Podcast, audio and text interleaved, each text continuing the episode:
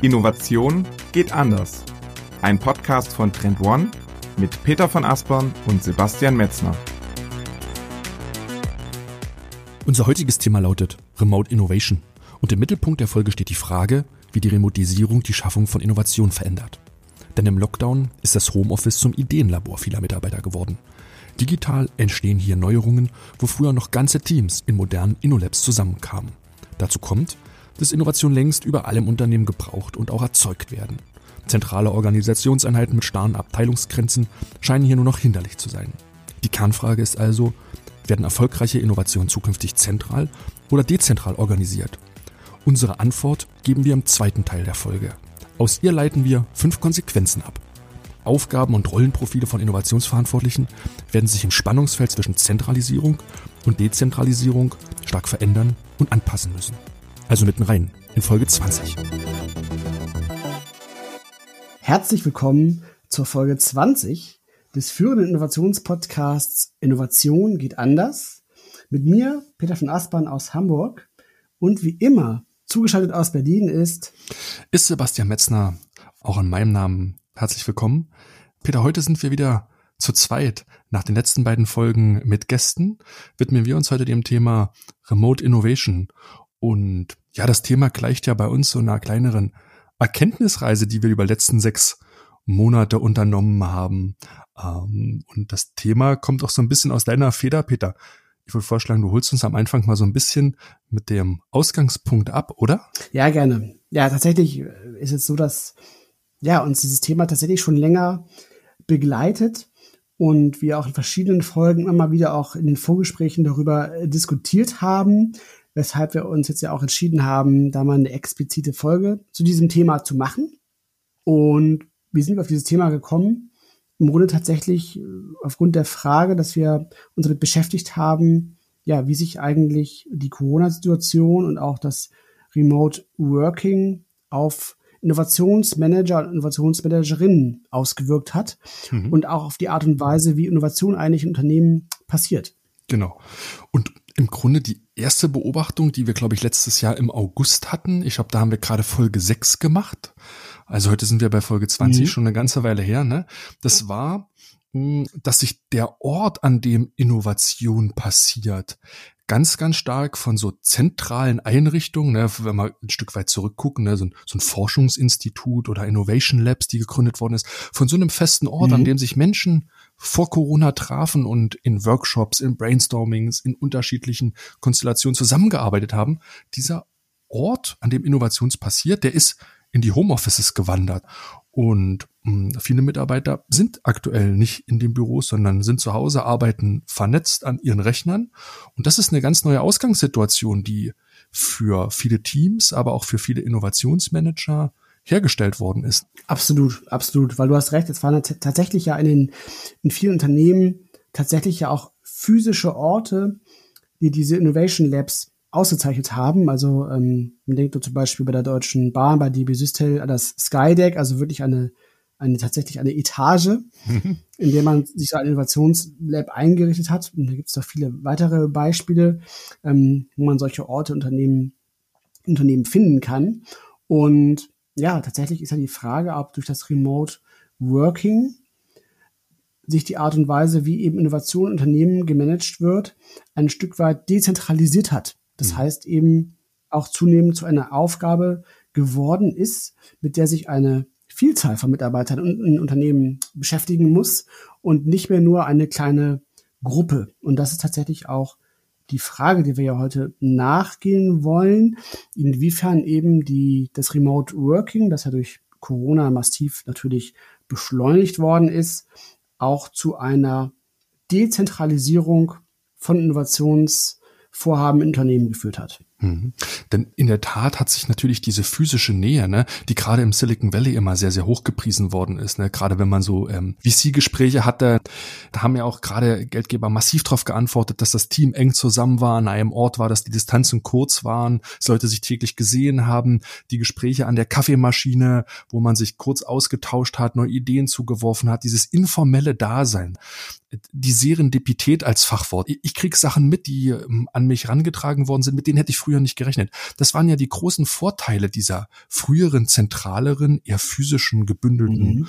Ortinnovationsaktivität und die, die haben jetzt nachgelassen halt. Und die Frage ist, ne, gerade als aus dem Innovationsmanagement, Peter, muss, ne, wenn es diese festen Orte nicht mehr gibt, halt so Innovationslabs, ne, oder auch so F&E-Abteilungen, die halt wirklich zum Teil auch sehr, sehr strikte ähm, Räume mit Zugangsberechtigungen hatten, ne, wo nicht jeder Zugriff hatte. Was waren ja auch schon Privacy-Themen, die da eine große oder IP-Themen, die da eine große mhm. Rolle gespielt haben. Wenn sich das jetzt alles dezentralisiert, muss nicht Innovationsmanagement jetzt den Weg in die Homeoffices und ähm, in das Zuhause der Leute finden und kann ich quasi mhm. ja die die die schön designten Räumlichkeiten so ein bisschen hinter uns lassen. Ganz ganz zugespitzt formuliert. Das steckt dahinter. Also Innovationsmanagement ab nach Hause Fragezeichen. Das ist so eine eine Beobachtung, die wir so hatten, der physische Ort. Die zweite die wir hatten, ne, Peter, die haben wir auch in Folge 6 schon mal kurz anadressiert, ist, dass sich natürlich auch die Inhalte, also die Projekte stark dezentralisiert haben. Peter, vielleicht nimmst du uns noch mal kurz mit in, in diese Ausgangsbeobachtung. Ja, genau. Das ist tatsächlich eine, eine Beobachtung, die insbesondere in dieser wirklich ersten Corona-Krisenphase aufgetreten ist, also wirklich in dieser akuten Krisenphase, dass tatsächlich Unternehmen aus den operativen Teams heraus sehr schnell Anpassungsinnovationen vorgenommen haben, um sich entsprechend auf die neue Situation ja bestmöglich halt einzustellen. Also sei es eben zum Beispiel, dass man im Vertrieb gemerkt hat, naja, ich, ich erreiche über die klassischen Formate meine Kunden gar nicht mehr, es gibt ja keine Messen mehr, ich kann die Kunden nicht mehr besuchen. Ich muss mir jetzt auch im B2B-Sales ähm, ja, überlegen, wie ich das quasi digital weiterentwickeln kann, dass ich quasi ähm, auch ein, ein Direct-to-Consumer-Weg mir als Unternehmen aufbauen muss und mich nicht mehr auf die die ähm, vertriebliche Infrastruktur von Ladengeschäften verlassen kann, weil eben alle Läden geschlossen sind. Also da gab es ja ganz unmittelbare Probleme, die ähm, sehr plötzlich aufgetreten sind und eine schnelle Lösung ähm, gebraucht haben. Und ähm, da hat man tatsächlich auch gesehen, dass Gott sei Dank, muss man ja auch sagen, Unternehmen da sehr ja, flexibel und eben auch dezentral agiert haben. Und das war auf jeden Fall auch eine ganz spannende, ähm, ja, spannende Beobachtung zu sehen, wie Unternehmen dann da tatsächlich halt auch auf einmal sehr schnell und agil sein konnten, mhm. Digitalisierungsprojekte in kurzer Zeit durchgeprügelt haben, ähm, ihre Vertriebsaktivitäten äh, digitalisiert haben und das alles eben nicht immer aus einem zentralen Masterplan herausgedacht, sondern wirklich eben dezentral von den konkreten ähm, Operational Units heraus äh, angegangen, umgesetzt. Genau, also die Projekte, die dort häufig gestartet worden sind, die sind quasi so aus der Operativen herausgekommen. Früher war Innovation im Unternehmen häufig so eine Abteilung, die das zentral so gesteuert hat. Jetzt ist es unter Corona-Bedingungen total dezentral eigentlich gestartet und wie Peter gerade gesagt hat, ne, aus, aus, aus dieser Problemfragestellung heraus geboren worden. Das führt auf der einen Seite ne, der Medaille zu, zu, zu Wildwuchs, mhm. zu, zu Chaos, zu Unordnung. So, das ist ein ganz unangenehmes Gefühl, wenn die HR-Abteilung auf einmal sagt, können jetzt keine Mitarbeiter mehr oder potenzielle Mitarbeiter einladen. Wir müssen alle Bewerbungsgespräche online durchführen. Wir brauchen jetzt hier eine Plattform. Wir müssen unser Bewerbermanagement, unser Entscheidungsmanagement alles dezentralisiert machen.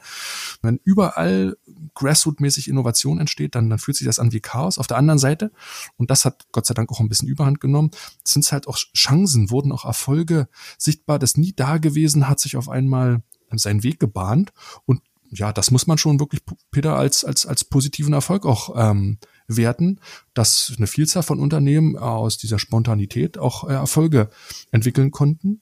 Ja, vielleicht sagst du noch mal mhm. kurz was, Peter, zu den, zu den Hintergründen. Warum ist das eigentlich so gekommen, dass sich Projekte und Innovationen auf einmal so dezentral ähm, entstanden sind? Ja, im Grunde gibt es ja also vielerlei Gründe, warum es tatsächlich äh, so passiert ist. Wir haben das ja auch äh, an uns selber beobachtet und auch an vielen unserer Kunden. Zum einen natürlich, weil von heute auf morgen die Teams quasi zersprengt eben in den Homeoffice äh, sich wiedergefunden haben und eben nicht mehr an dem gewohnten ähm, physischen Ort, zum Beispiel eben im Innovation Lab, ähm, zusammenarbeiten konnten. Also wirklich diese, diese, diese Remotisierung, die man aber auch in allen Unternehmensfunktionsbereichen so beobachten konnte. Ähm, und der vielleicht viel stärkere Treiber sicherlich einfach das äh, Zwang und ja Notwendigkeit da waren, dass man sich ja verändern musste. Das mhm. heißt, mhm. es ging nicht darum, dass man langfristig sich neu positionieren möchte oder neue Dinge ausprobieren möchte, sondern man hatte einfach eine völlig neue Situation und es, es galt eben wirklich schnell konkrete Lösungen und Antworten zu finden. Also das war sicherlich mit Abstand der größte Treiber, dass man wirklich schnell neue Lösungen entwickeln musste, dass auch, ja, vielleicht auch diese Angst, dass man vielleicht etwas falsch macht, nicht mehr so groß war, weil man, man, musste eben, wie gesagt, probieren. Für alle war die Situation neu, auch für die ganzen Marktbegleiter.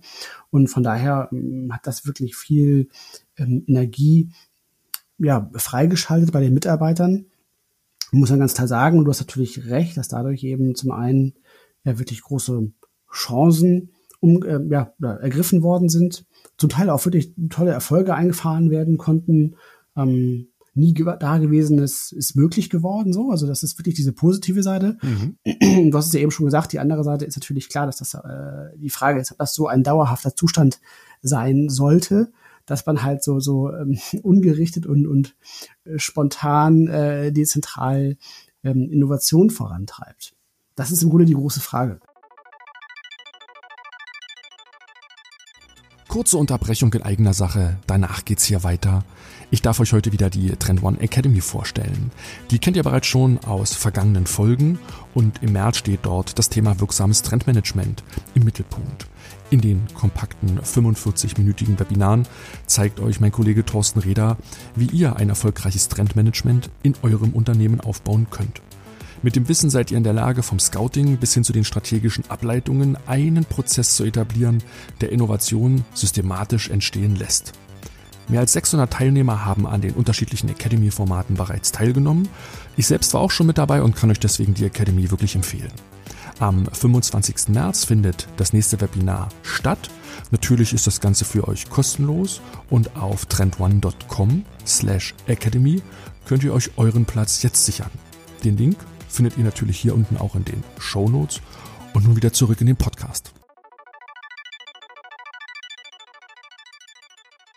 Ja, aber was man feststellen muss, vielleicht an diesen an diesen beiden Beobachtungen, ne, Ort und Projekte ganz stark dezentralisiert, dass das Corona neben der digital, das vielleicht analog auch zur Digitalisierung zu sehen, ne, wo wir mal darüber gesprochen haben, dass Corona eventuell die Digitalisierung um zehn Jahre vorgezogen hat, hat es auch zu mhm. einer ganz, ganz starken Dezentralisierung, vor allen Dingen jetzt übergreifend mal ausgedrückt im Innovationsmanagement oder bei den Innovationsvorhaben geführt. So, das kann man beobachten. Das ist eigentlich unsere Kernaussage so ein bisschen so für den ersten Teil. Ne, äh, mhm. Die starken Dezentralisierungstendenzen, zu denen Corona geführt hat. Und ja, da ist so ein bisschen die Frage, die wir uns dann gestellt haben, sind diese Tendenzen quasi zu begrüßen? Sind die positiv zu bewerten? Nimmt die Dezentralisierung weiter zu? Sollte Innovation noch stärker dezentralisiert werden? Denn die Verheißung oder die These vielmehr dahinter ist ja, dass dezentrale Innovation für einen gewissen ja, Erfolgsfaktor auch schon steht. Mhm. Peter, ich weiß nicht, wie du das so wahrnimmst. Ja, also man, man läuft tatsächlich, also gedanklich läuft man schnell, finde ich, in diese Falle rein, dass man so denkt, die Zentrale ist irgendwie gut. Mhm. Das ist, das äh, klingt nach Agilität, das klingt nach, ähm, nach Modernität, das klingt nach Schnelligkeit. Ja. Man könnte schnell meinen, naja, das ist ja klar besser. Aha. So, aber das ist nicht zwingend so. Da kommen wir ja gleich drauf. Genau, weil das ist so ein bisschen der, der zweite Teil, den wir für euch so ein Stück weit vorbereitet haben.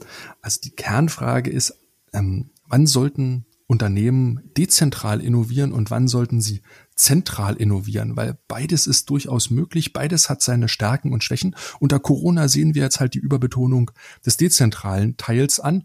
Und mhm. ja, da haben wir uns einfach mal die Frage gestellt, ist es wirklich gut? Führt es zu was? Und wie geht's auch vor allen Dingen weiter? Ja, Peter, wie, wie gehen wir die Sache an? Worauf mhm. wollen wir als erstes einsteigen?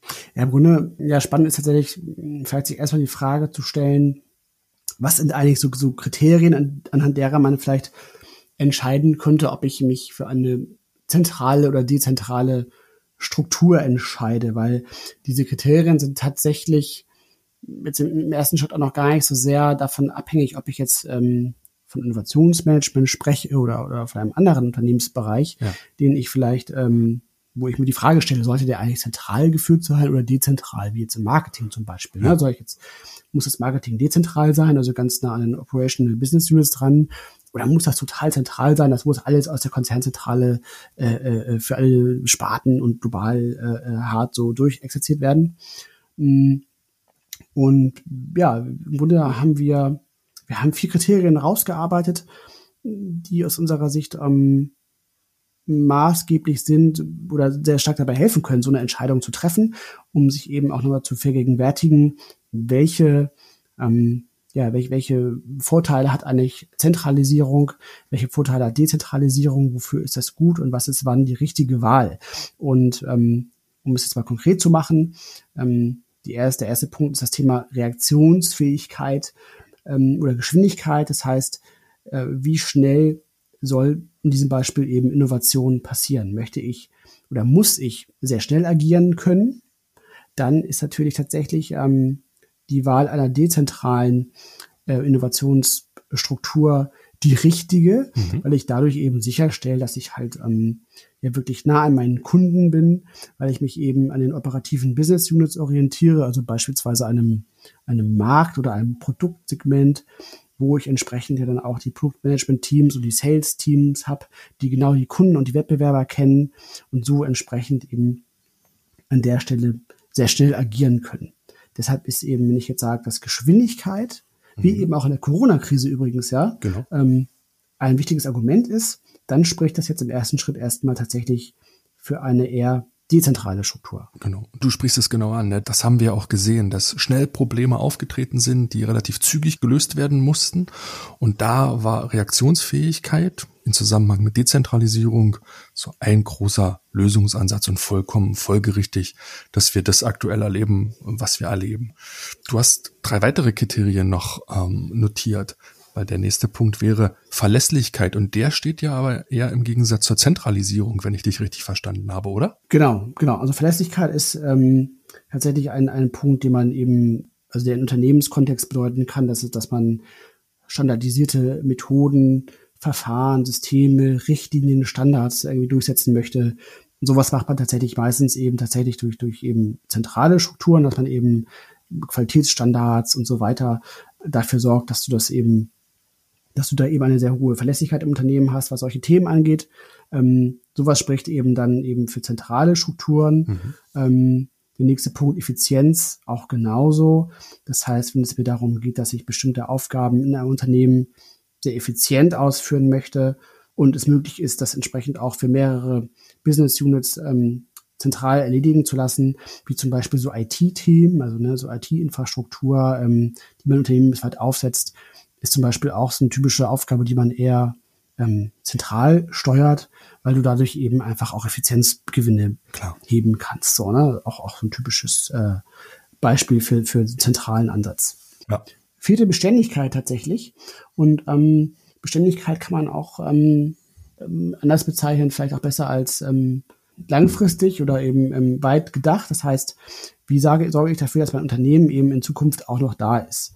Also wirklich langfristige Fragestellungen halt anzugehen.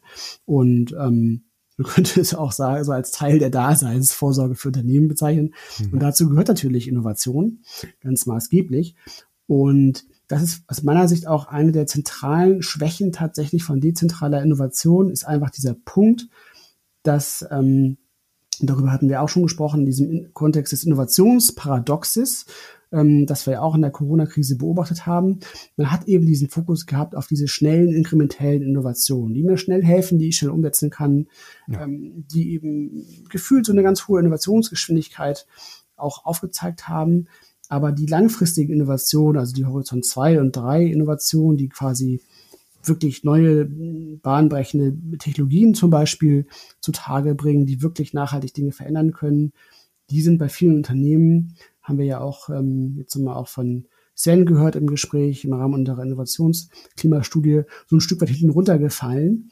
Und das liegt sicherlich auch daran, also nicht nur, weil natürlich auch ähm, Top-Management Attention und Budgets jetzt auf zu recht kurzfristige Maßnahmen geschiffert worden sind. Ja. Aber es liegt eben auch daran, dass du solche bahnbrechenden Innovationen, die wirklich ähm, ja, über den Planungshorizont von operativen Units hinausgehen, kriegst du einfach dezentral sehr schwer hin. Mhm. Und das ist ähm, aus unserer Sicht ein wichtiges oder gewichtiges Argument, dass eben dezentrale, äh, Entschuldigung, zentrale Innovation, zentrale Innovation, wo gemerkt, ähm, Sinn machen kann.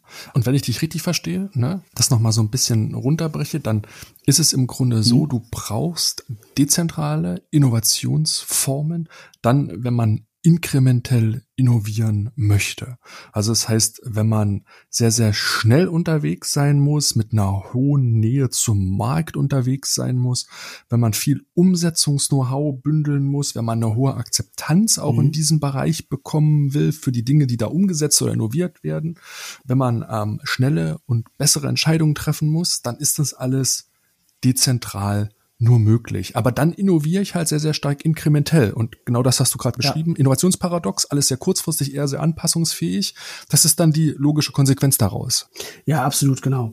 Und das, das gilt natürlich auch äh, nach Corona und galt auch schon vor Corona. Das ist genau so richtig. Ja. Und das ist natürlich ähm, per se nicht gut oder schlecht, denn man, man braucht ja auch diese kurzfristige Innovation. Man muss ja auch in der Lage sein, ähm, schnell auf veränderte Bedürfnisse im Markt reagieren zu können und die auch wirklich schnell ähm, frühzeitig erspüren zu können, um dann da auch ähm, dann auch das schnell umsetzen zu können. Das ist zum Beispiel in so Märkten, die äh, B2C-Bereich angelegt sind. Da hat man oft wirklich hohe Innovationsgeschwindigkeiten und muss da eben schnell ähm, agieren. Und diese Innovationen, die wir da eben aus diesen Bereichen kennen, die sind eben oftmals auch eher tatsächlich so als inkrementell zu bezeichnen. Und in dem Gegensatz, ne, du hast das mit den anderen drei Kriterien gerade ja beschrieben, steht halt diese radikale Innovation, ne, Horizont 2, 3. Und die ist, mhm. wenn ich dich richtig verstanden habe, Peter, eher durch eine zentrale Organisationsform möglich. Ja, exakt, genau. Und das liegt eben, also es hat mehrere Gründe. Ein Grund ist natürlich tatsächlich, dass, dass ähm, radikale Innovation, also wirklich quasi sich ähm, nur Dinge zu überlegen, die entweder durch, durch völlig neue Geschäftsmodelllogiken funktionieren, die dadurch funktionieren, dass man ähm, Innovationsmechaniken völlig neu kombiniert oder auch ähm, äh, Forschung äh, betreibt. Das sind alles Dinge, die oftmals einfach jenseits der Möglichkeiten und eben auch des Planungshorizonts von, von klassischen Business Units liegen halt. Ne? Die, die mhm. können, haben selten die Möglichkeiten zu sagen, ja, in vier Jahren planen wir hier ein völlig neues Geschäftsmodell äh, äh ähm, zu entwickeln und bauen das hier nebenher so im stillen Kämmerlein mal auf. Ja. Das, das wird eher nicht passieren. Dafür sind ähm, die Managerinnen äh, auch gar nicht incentiviert, sowas voranzutreiben. Das ist gar nicht deren Aufgabe. Ja. Ähm, deshalb ähm, sehen wir sowas eben tatsächlich eher in diesen klassischen Innovation Labs oder Units, wie auch immer man sie nennen wollen, die eben da die Budgets für haben und den Planungshorizont für haben, um entsprechend ähm, der größere Innovationsprojekte durchzuführen. Und ja, was sicherlich auch noch ein wichtiger Punkt ist, ist auch bewusst ähm, die Trennung vom Kerngeschäft mhm. tatsächlich. Also dass man wirklich sagt, wir, wir ziehen das ganz bewusst vom Kerngeschäft raus ähm, und suchen uns da auch neue Mitarbeiterinnen vielleicht für, die sich ganz bewusst auch mit diesen ähm, Themen des Kerngeschäfts gar nicht so befassen und äh, frei denken können sozusagen. Klar, klar. Und auch das spricht tatsächlich für so eine für so ein eher zentralen Ansatz. Ja, auch geneigt sind, größere Risiken einfach einzugehen, ne, die du aus der operativen heraus nicht gehen willst, weil dein Brot- und Buttergeschäft oder auch deine Kundenbeziehungen, das ist natürlich alles eine gelernte Sicherheit und die stellst du nicht so einfach mhm. mal in Frage, die hängst du nicht an der Garderobe ab wie eine Jacke, sondern die nimmst du tagtäglich mit und wenn du in diesen festen Konstrukten, die natürlich auch psychologische Sicherheit geben, so ausbrechen sollst, ne, und man sagt jetzt, letzt, denk mal bitte nicht daran und überleg dir mal was ganz, ganz ähm, äh, Cooles, Abgefahrenes, Disruptives, was nicht alles für Buzzwords dann da benutzt werden, dann, dann fällt das halt mhm. wahnsinnig schwer. Deswegen kann ich das schon sehr, sehr gut nachvollziehen ähm, ja, das an Mitarbeiter zu geben, die wenig mit dem operativen Business zu tun haben und das halt so, ja, wie man es auch kennt, so in die klassischen Stabstellen so, so auszugliedern. Ne? Man, man hat natürlich dann auch, auch Nachteile. Vielleicht kommen wir zu denen nochmal, weil das Not Invented Here Syndrom, Peter, das haben wir im Vorgespräch schon so ein bisschen gehabt. Das ist natürlich dann, wenn man mhm. zwischen zentral und dezentral so agiert, ergeben sich an dieser Schnittstelle auch verschiedene Nachteile. Aber lass uns vielleicht nochmal so ein bisschen zu dem, zu dem Punkt kommen. Wie, wie sollte man organisatorisch mhm vorgehen, Peter, wenn man jetzt dezentral ganz, ganz stark agieren muss? Du hast da ein schönes Modell rausgesucht dafür. Ja, genau. Also tatsächlich ist es so, dass wenn ich systematisch in meinen Business Units, also eben tatsächlich dezentral Innovation vorantreiben möchte und das auch zulassen möchte und auch sage, ich, ich ähm, ja, messe dem hohe Bedeutung bei und möchte dafür viel Raum lassen, dann macht es oftmals Sinn, tatsächlich auch hier in diesen Business Units ähm, im Grunde sich zwei, zwei parallele Stränge aufzumachen, auch im Management. Und der eine managt eben, wie gesagt, das, das, ähm, das Bestandsgeschäft, kümmert sich also darum, dass eben Sales, Marketing, R&D, also alles, was das klassische Kerngeschäft angeht, ähm, gut gemanagt wird und sauber funktioniert. Und parallel macht es da durchaus auch Sinn, ein separates Team aufzustellen, das sich eben bewusst mit, ähm, ja, mit dem Zukunft, äh, zukünftigen Business auseinandersetzt mhm. und eben auch im Rahmen dieses Kerngeschäftes eben ähm, neue Themen voranbringt, weil ähm, das große Problem, was man natürlich in diesen ähm, Business Units immer hat, ist, dass man meistens, man hat einfach einen sehr hohen operativen Druck. Ja, diese, diese ähm, Bereiche, die sind da selten so aufgebaut, dass man da irgendwie sonderlich viel, viel Lust, Luft hat, quasi neben dem ähm, sogenannten Tagesgeschäft halt, ähm, ja, da nochmal, äh, ja, Innovationsprojekte ähm, nach Feierabend anzuschieben. Klar. Von daher macht es da entsprechend den Sinn, tatsächlich da auch durchaus dedizierte Teams ähm, aufzustellen, die entsprechend an der Stelle auch das neue Geschäft oder Innovationsprojekte voranschieben können. Das ist tatsächlich auch bei der dezentralen Struktur sehr wichtig, da Teams ähm, ja, für aufzubauen, die sich mit Innovationen innerhalb dieser Business Units eben beschäftigen können. Genau. Und es ist eigentlich auch möglich, wenn man halt auf diese starke Rollenteilung achtet. Ähm, lass uns, mhm. Peter, so ein bisschen mal in die, in die zentralen Organisationsformen nochmal hineinschauen. Ähm, mhm. Du hast nochmal eine Untersuchung von Essentia rausgesucht, die sich ganz stark zum ganzen Thema Innovation Labs auseinandergesetzt haben und die hatten ja ein paar überraschende Zahlen dazu rausgegeben, warum Innovation Labs eigentlich scheitern und wie man es besser machen kann. Vielleicht können wir uns das ganze Thema nochmal anschauen.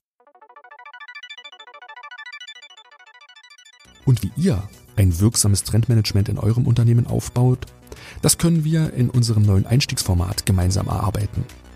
Der How to Manage Trend Workshop ist ein sehr kompakter halbtägiger Workshop, in dem wir im ersten Schritt genau euren Ist-Zustand und euren Reifegrad analysieren. Im zweiten Schritt schauen wir, welche Trends sind für euer Unternehmen die relevantesten und wie diese den Weg in euer Trendradar finden. Im dritten Schritt prüfen wir, wie bei euch die Übersetzung der Trends in Innovationsfelder und damit auch der Transfer in die Innovationsstrategie funktioniert. Wir erarbeiten in diesem Workshop ein grundlegendes Gesamtverständnis für diesen Prozess und schauen, welche Hebel euch zu einem wirksamen Trendmanagement verhelfen. Der Workshop kann rein digital durchgeführt werden, sodass all eure Kollegen aus dem Homeoffice einfach daran teilnehmen können. Alles zum Ablauf und zum Inhalt des Workshops erfahrt ihr auf trendone.com slash kick-off. Den Link findet ihr auch hier unten in den Shownotes und nun wieder rein in den Podcast.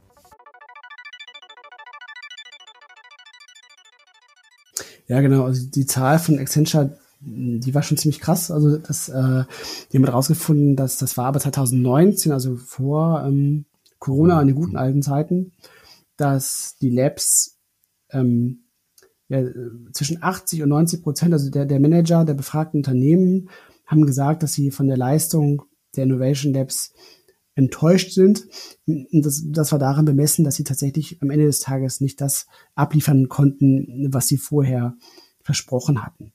Und das fand ich einfach mal so einen interessanten Aufhänger, denn tatsächlich ist es so, dass man beim, wenn man jetzt äh, zentrale Innovation, also in Form eben von solchen Innovation Labs oder man, man kann es auch anders nennen, also es sei jetzt ein Begriff, ähm, Synonym für also Innovation Units, Innovationsabteilungen und so weiter. Also wir nennen es jetzt einfach mal Innovation Labs, dass die tatsächlich, ähm, wie du eben schon sagtest, quasi ja die entscheidende Herausforderung darin oftmals haben, dass sie eben gut an das an, ans Unternehmen andocken. Das heißt eben, also die, das ist genau diese entscheidende Variable halt, ne? weil man hat meistens hat man sehr smarte Leute in diesen in diesen Labs drin. Das, das ist das ist gar keine Frage. Ja. Aber ihr Erfolg hängt maßgeblich davon ab, dass die Schnittstelle zum Unternehmen einfach sauber definiert ist. Genau. Und ja, der Punkt ist im Grunde, dass diese, diese Definition der Schnittstelle ganz stark auch von der Art der Aufgabe dieser Innovation Labs ähm, abhängig ist und, und auch sich äh, tatsächlich wandeln kann. Um mal so ein Beispiel zu geben, ich kann jetzt auch ein Innovation Lab äh, hinstellen, das eben sehr stark verflochten ist mit meinem Unternehmen. Das heißt, ich achte darauf, dass ich halt ähm, einen starken Match habe zum, zum Kerngeschäft, dass sich die Teams aus dem Core-Business regelmäßig mit den Innovation Labs austauschen, dass man da Hand in Hand nach vorne geht und ähm, ja, das Innovation Lab quasi so eine Art interner Dienstleister ist, um quasi den bestehenden Business Units dabei zu helfen, ähm, ja, neue Dinge an den Markt zu bringen. Der Vorteil an der Stelle ist natürlich dann, dass dann auf dieser Transfer eben des Innovationsprojektes dann in die Linie sozusagen mhm. Sehr gut funktioniert. Da, da habe ich ja eigentlich ähm, äh, vielleicht wenig Schmerzen und dieses Not Invented Here Syndrom ist ähm, vielleicht dann noch äh, händelbar. Der Nachteil ist aber, dass ich so wieder aber eher bei so inkrementellen Innovationen am Ende des Tages lande und ich diese diese gewünschten ähm, disruptiven Ideen, sage ich jetzt mal, so natürlich nicht ähm, nach vorne kriege. Und wenn ich das will, dann äh, würde man eher sagen, wir kapseln dieses Innovation Lab ganz bewusst hart ab vom Rest des Unternehmens und vom Kerngeschäft. Ja. Ja, und ähm, lassen die mal machen, die kriegen ihre eigene, also früher hat man gesagt, die kriegen ihre eigene Etage. Das können wir jetzt ja in der Remote-Welt so nicht mehr sagen, aber die haben vielleicht ihren eigenen Teams-Account und ähm, können entsprechend dann losgelöst ähm, vom Kerngeschäft agieren, haben eine hohe Autonomie, haben eigene Budgets, ähm, verfolgen eigene Ansätze und, und so kriege ich natürlich gut ähm, auch völlig neue Ideen ähm, geboren. Ja und ausgearbeitet, habe dann aber natürlich immer wieder dann ähm, den Punkt, dass ich dann die Entscheidung treffen muss am Ende des Tages, wenn ich jetzt ähm, ja ein Innovationsprojekt da ähm, rausgeneriert habe, was eine gewisse Reife erreicht hat, das dann entsprechend wieder dann in das Kerngeschäft zu integrieren, mhm. was dann natürlich wieder ein Stück weit schwieriger ist und, und eines ähm, klugen Vorgehens bedarf, dass man zum Beispiel auch Personal ähm, ähm, dann mitgibt sozusagen. Das heißt, wenn ich jetzt das in das, in, in das äh, Kerngeschäft versuche zu integrieren, das, das, das Innovationsprojekt, dass ich dann beispielsweise den, den Projektmanager dieses Innovationsprojekts mit in dieses, ähm, in diese Business Unit mit reinsetze, als ein, als eine typische Maßnahme, die man da so ergreifen würde. Oder ich gehe den ganz anderen radikalen Weg und gründe komplett aus und sage, nee, ja. ähm, wir machen jetzt aus diesem, aus diesem Innovationsprojekt eine eigene Company, ein Startup ähm, und, und äh, bauen das ganz gezielt neben der Innovation auf. Das, das sind diese beiden extremen Pole, mhm. zwischen denen sich diese Schnittstellen bewegen können. Mhm. Also man hat immer noch eine sehr, sehr zentralisierte Einheit, ne, dieses Innovation Lab, aber man kann ja. diese Schnittstelle unterschiedlich konfigurieren. Also sehr, sehr stark integriert oder verflochten denken, wie du es genannt hast. Ne? Dann bin ich wieder inkrementell unterwegs. Oder ich denke sie ganz stark isoliert oder losgelöst mit eigenen Budgets, Etage, etc. Dann hast du fast wie so ein externes Venture halt so, was du dann dann gegründet hast, wenig Abhängigkeiten. Genau. Also das ist das. Hm, äh, ich habe mir die Studie angeguckt und es gibt noch einen Modus dazwischen, ne, zwischen quasi äh, verflochten und isoliert. Das ist der, der dynamische Modus und der kombiniert so ein bisschen das, das Beste aus zwei Welten und der, der Modus war mir gleich irgendwie sympathisch. Ähm, lass uns den vielleicht als, als, als drittes nochmal anzugucken. Ja, im Grunde, das, das Spannende ist tatsächlich, dass man sich äh, vielleicht auch glücklicherweise nicht für das eine oder das andere entscheiden muss, mhm. sondern es tatsächlich auch eine Dynamik geben kann, auch in so einem Verlauf eines Innovationsprojektes. Also ich kann eben starten und sage, ich habe hier mal ein klar abgeschottetes ähm, Innovation Lab, die machen hier ihren, ihren eigenen äh, fancy Kram und, und ähm, äh, entwickeln hochdisruptive Geschäftsmodelle.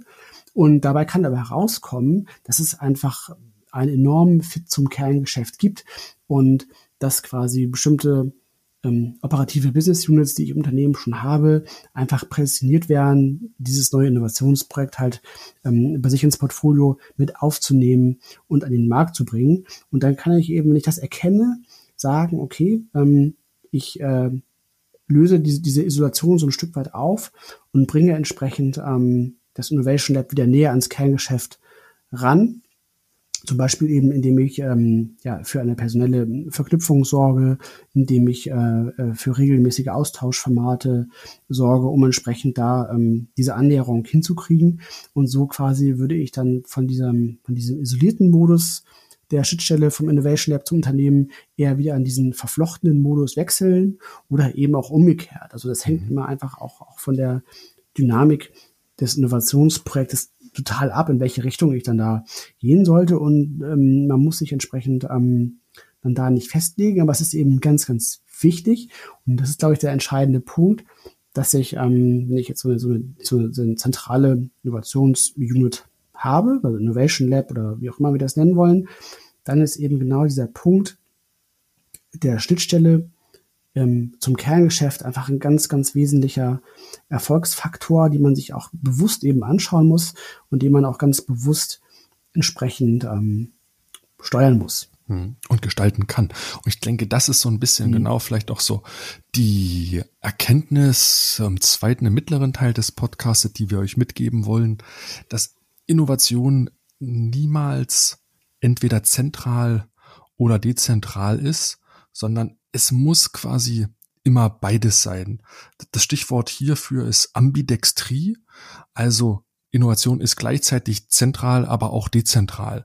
Und ja, je nach Modus operandi, wir haben es quasi so ein bisschen gerade für euch durchdekliniert, muss man halt diesen richtigen ja, Modus wählen und hin und her switchen. Also diese dynamische Komponente oder hybride Komponente, gerade aus diesem Essentia-Studien-Case, ähm, genau, genau diese Anpassungsfähigkeit, die muss man heutzutage als, als Unternehmen haben, oder Peter? Absolut, absolut. Und, und es ist eben tatsächlich dann nicht so, das auch, auch, auch so einfach und charmant, wie es jetzt gewesen wäre, dass man sagt, ähm, wir machen jetzt alles dezentral, weil wir arbeiten ja auch dezentral, deshalb ist auch dezentrale Innovation besser.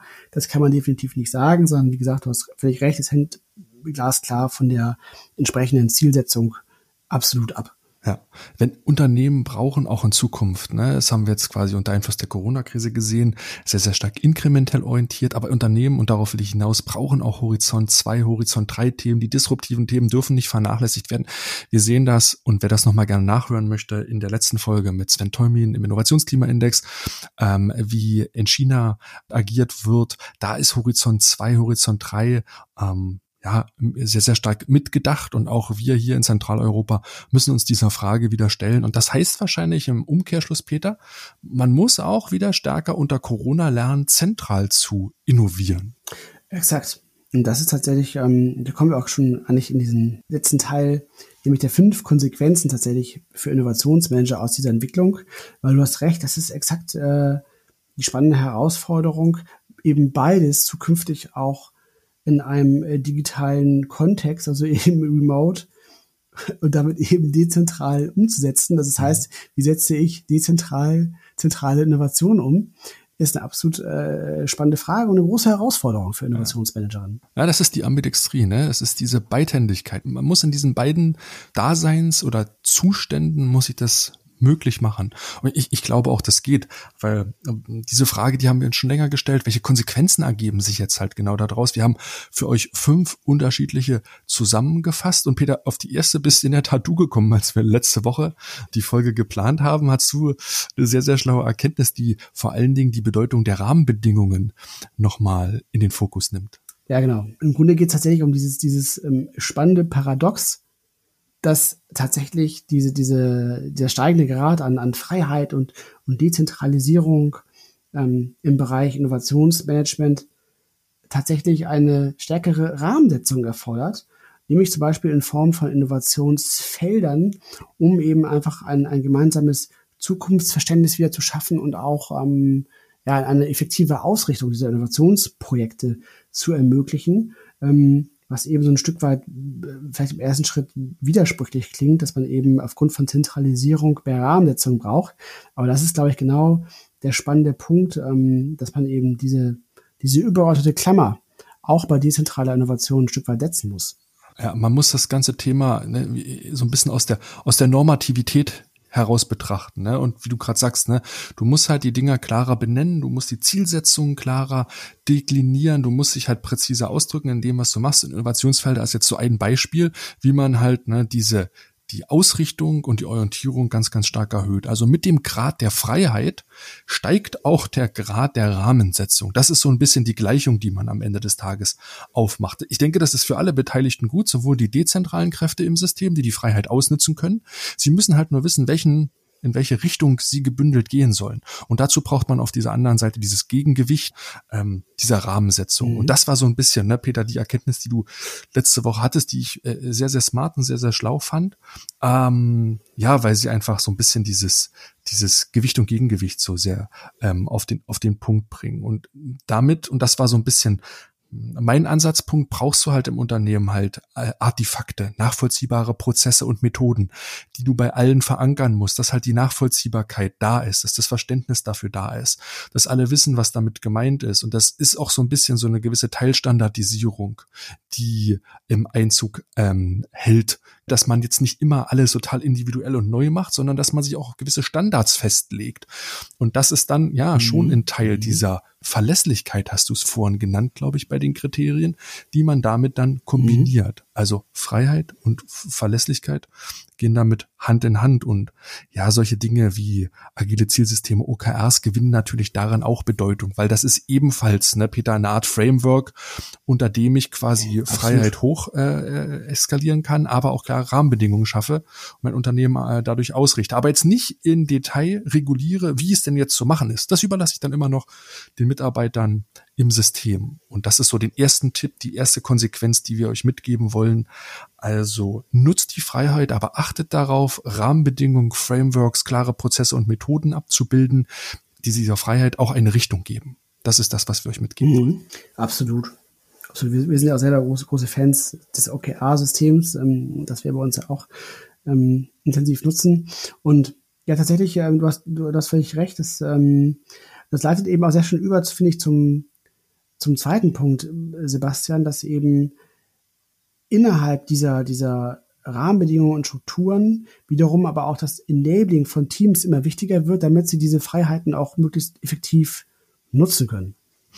Genau, ne? also aus, aus, aus den Innovationsmanagern, hm, ein bisschen zugespitzt ausgedrückt, sollten vielleicht Innovationscoaches vielleicht zukünftig werden. Das meinst du mit, mit Enabling, dass die Innovationsmanager mhm. mehr so in diese Coaching-Rolle gehen, natürlich da auch Fähigkeiten aufbauen müssen und ja, vielleicht auch Dinge, die früher im Innovationsmanagement gang gäbe waren, also eher diese harten Facetten, sowas, ne, so, so klare Prozesse, Stage geht, fällt mir dadurch ein. Es ist natürlich auch ein Stück abgelöst worden durch das mhm. ganze Thema agile ähm, Organisation, aber ähm, sowas wird, wird ein Stück weit nicht unbedeutender, aber auf der anderen Seite wird das Thema Kultur, Mindset extrem in den Mittelpunkt rücken, weil ich jetzt nah am Menschen sein muss, mit seinen äh, Begrenzungen und Fähigkeiten mich arrangieren muss und vor allen Dingen die, die, die Leute auch ähm, ja über die Distanz mit so einer gewissen Fernanwesenheit ne, ähm, jetzt in ja, die Lage versetzen muss, wieder wirksam oder noch wirksamer oder anders wirksam zu werden. So, ich glaube, das ist so ein bisschen der Punkt, auf den du hinaus willst, oder? Ja, ja, völlig richtig, absolut. Ähm, ja, das Thema, was du gerade zuletzt genannt hast, also diese weicheren Themen, eben wie, wie äh, Mindset, Kultur, vielleicht auch, auch Motivation auch manchmal, das sind tatsächlich auch Themen, die wir, ähm, ähm, das, da muss ich gerade dran denken, ähm, ich hatte jetzt ja mit Nils, unserem CEO so eine Reihe von Interviews geführt, unter anderem auch mit HR ähm, äh, Verantwortlichen, die eben auch gesagt haben, dass tatsächlich äh, die große Gefahr ist, dass, dass man ja ähm, austauschbar wird.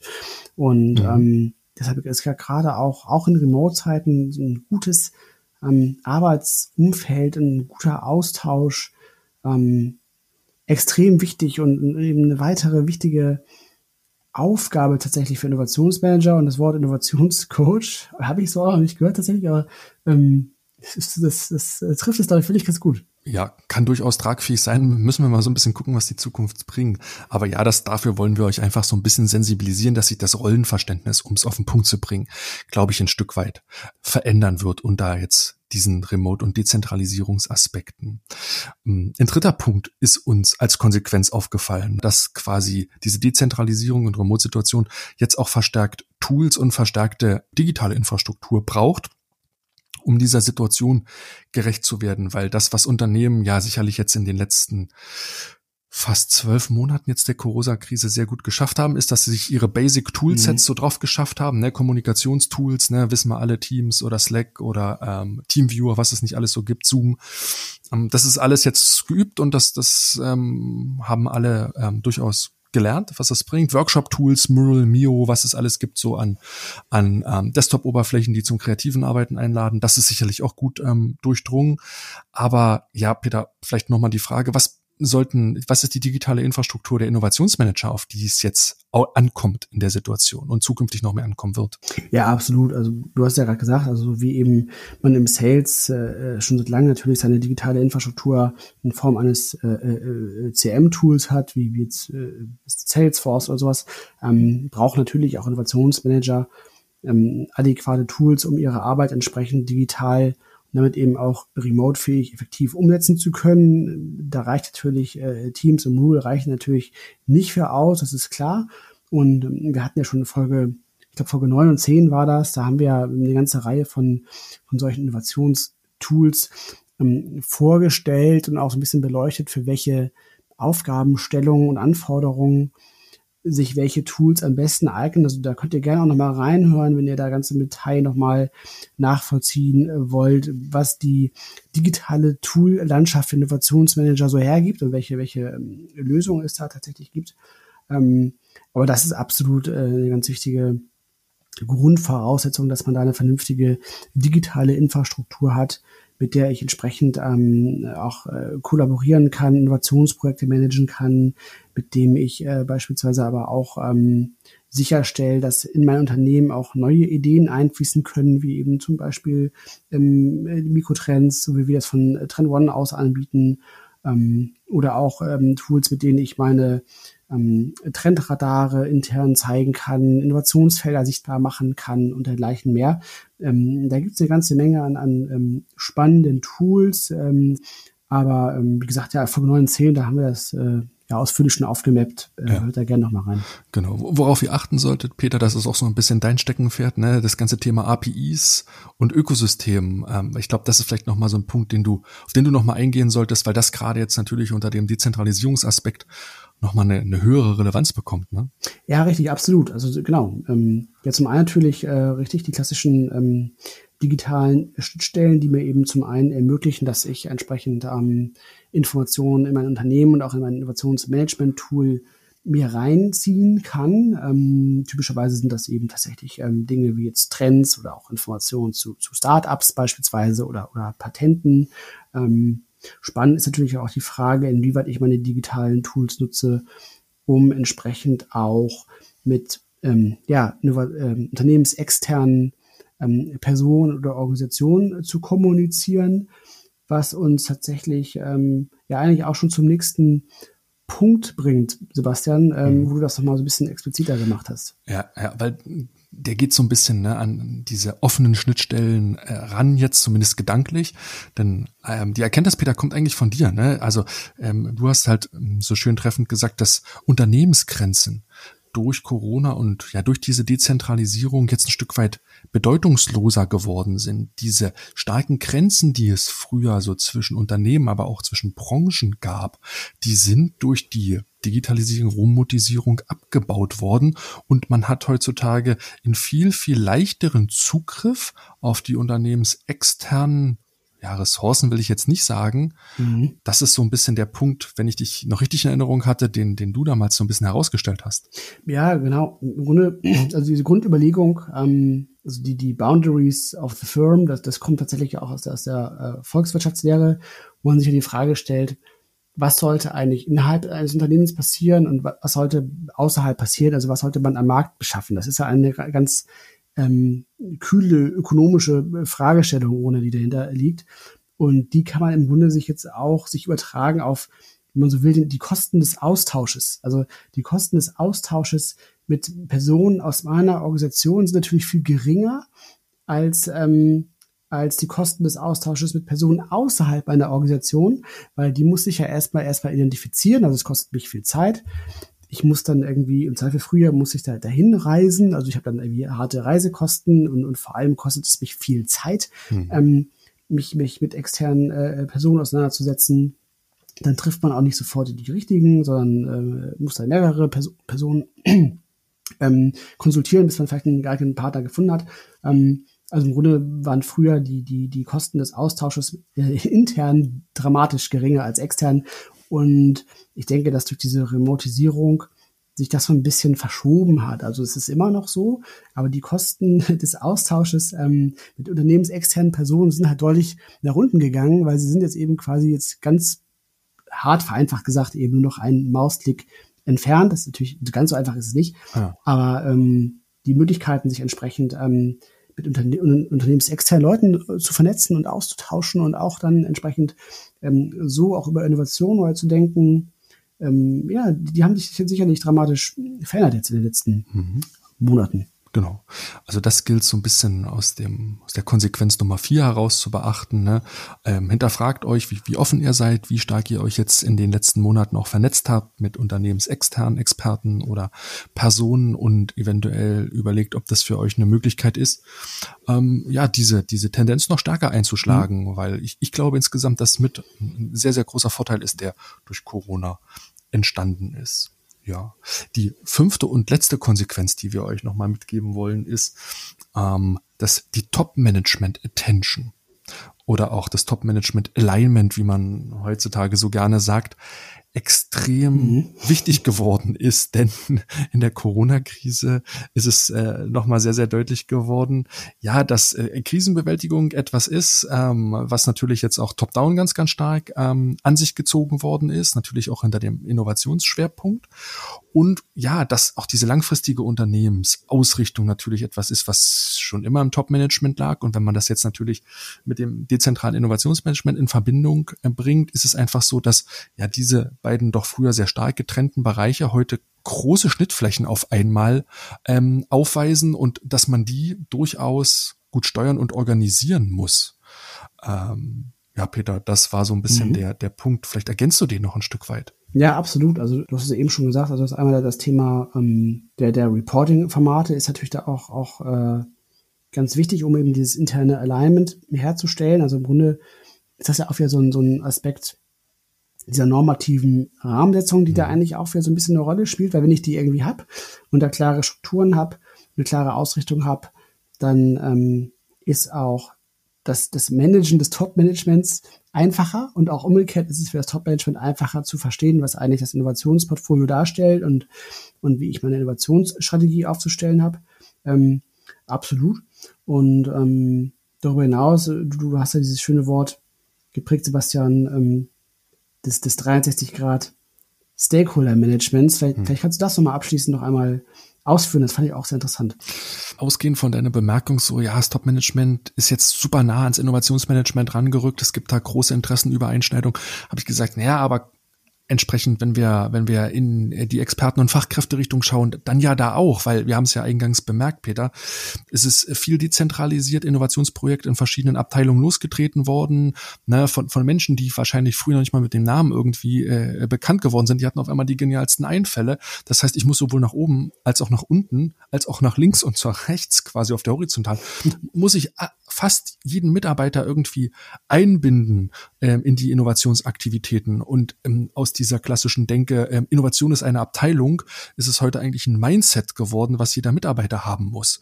Und das gilt so ein Stück weit jetzt managen ist vielleicht halt zu, eine Formulierung ähm, aus den 80ern, das, das kann man, glaube ich, gar nicht so, so kybernetisch irgendwie so managen, sondern es gilt einfach, ne, mhm. sehr, sehr gute Rahmenbedingungen und Ausgangsvoraussetzungen zu schaffen, in dem sämtliche Stakeholder halt wirksam werden müssen. Das ist beim Top-Management was anderes. Du hast es angesprochen, Reporting-Formate, ähm, das sind vielleicht Kommunikationsformate, die da wirklich so Snack-Size-Format sein müssen, kurz prägnant. Wenn ich mit den Fachexperten ähm, sprechen muss und das auf eine digitale Art und Weise, dann, dann, dann sind das eventuell ganz, ganz andere Diskursformate, die ich mir da ausdenken muss, um wirklich in diesen tiefen fachlichen Austausch hineinzukommen, ähm, um auch na, die Kraft da so zu, zu das Wissen zu nutzen, das implizite Wissen zu nutzen. Und ich glaube, da ist halt noch ganz, ganz viel am Entstehen. Wie schaffe ich es wirklich, sämtliche ähm, Innovatoren, welche Stakeholder im Unternehmen so, so ähm, ganz offiziell und nah mit einzubinden. Ich glaube, das wird eine der, der großen Herausforderungen für viele Innovationsmanager, weil die, die Kräfte, die jetzt Unternehmen freigesetzt haben, die sind enorm und die will ich auch weiterhin nutzen. Mhm. Mhm.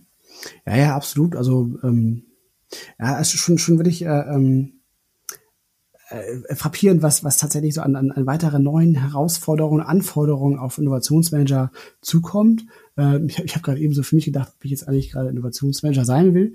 Ähm, aber zum Glück gibt's ja, gibt's ja ähm, smarte Agenturen und, und ähm, Beratungsunternehmen, die die Innovationsmanager dabei helfen, ihren, ihren Job zu machen, weil am Ende des Tages ist es wirklich so, dass das ist ähm, alleine eigentlich kaum noch zu, zu, zu bewältigen, muss man wirklich sagen. Also die, die da, also gibt, glaube ich, wenig, wenig Berufszweige, wo du so dynamische Anforderungen hast, so, also die eher wirklich nach oben gehen. Ähm, äh, schon echt anspruchsvolles Umfeld, absolut. Genau. Und, und ich glaube, die Tendenzen, die wir jetzt in der letzten, ich glaube, wir sind fast jetzt auf eine Stunde hinaus, Peter, in dem Podcast, die Veränderungstendenzen, die sie jetzt nochmal zwischen dezentral und zentral aufgetan haben, in der, in der Wahl der Organisation, in der ich mich dynamisch anpassen muss, die wird auf jeden Fall das Anforderungsprofil, glaube ich, nochmal ein Stück weit wieder, wieder verändern. Und ja, mhm. vielleicht enden wir diesmal, Peter, so mit einer, mit einer vielleicht ein, zwei offenen Reflexionsfragen für euch, dass ihr auch noch für euch nochmal so ein Stück weit nachdenkt, wie das Thema auf ähm, euch auswirkt. Peter, was, was wollen wir den, den Zuhörern vielleicht zum Schluss nochmal mitgeben?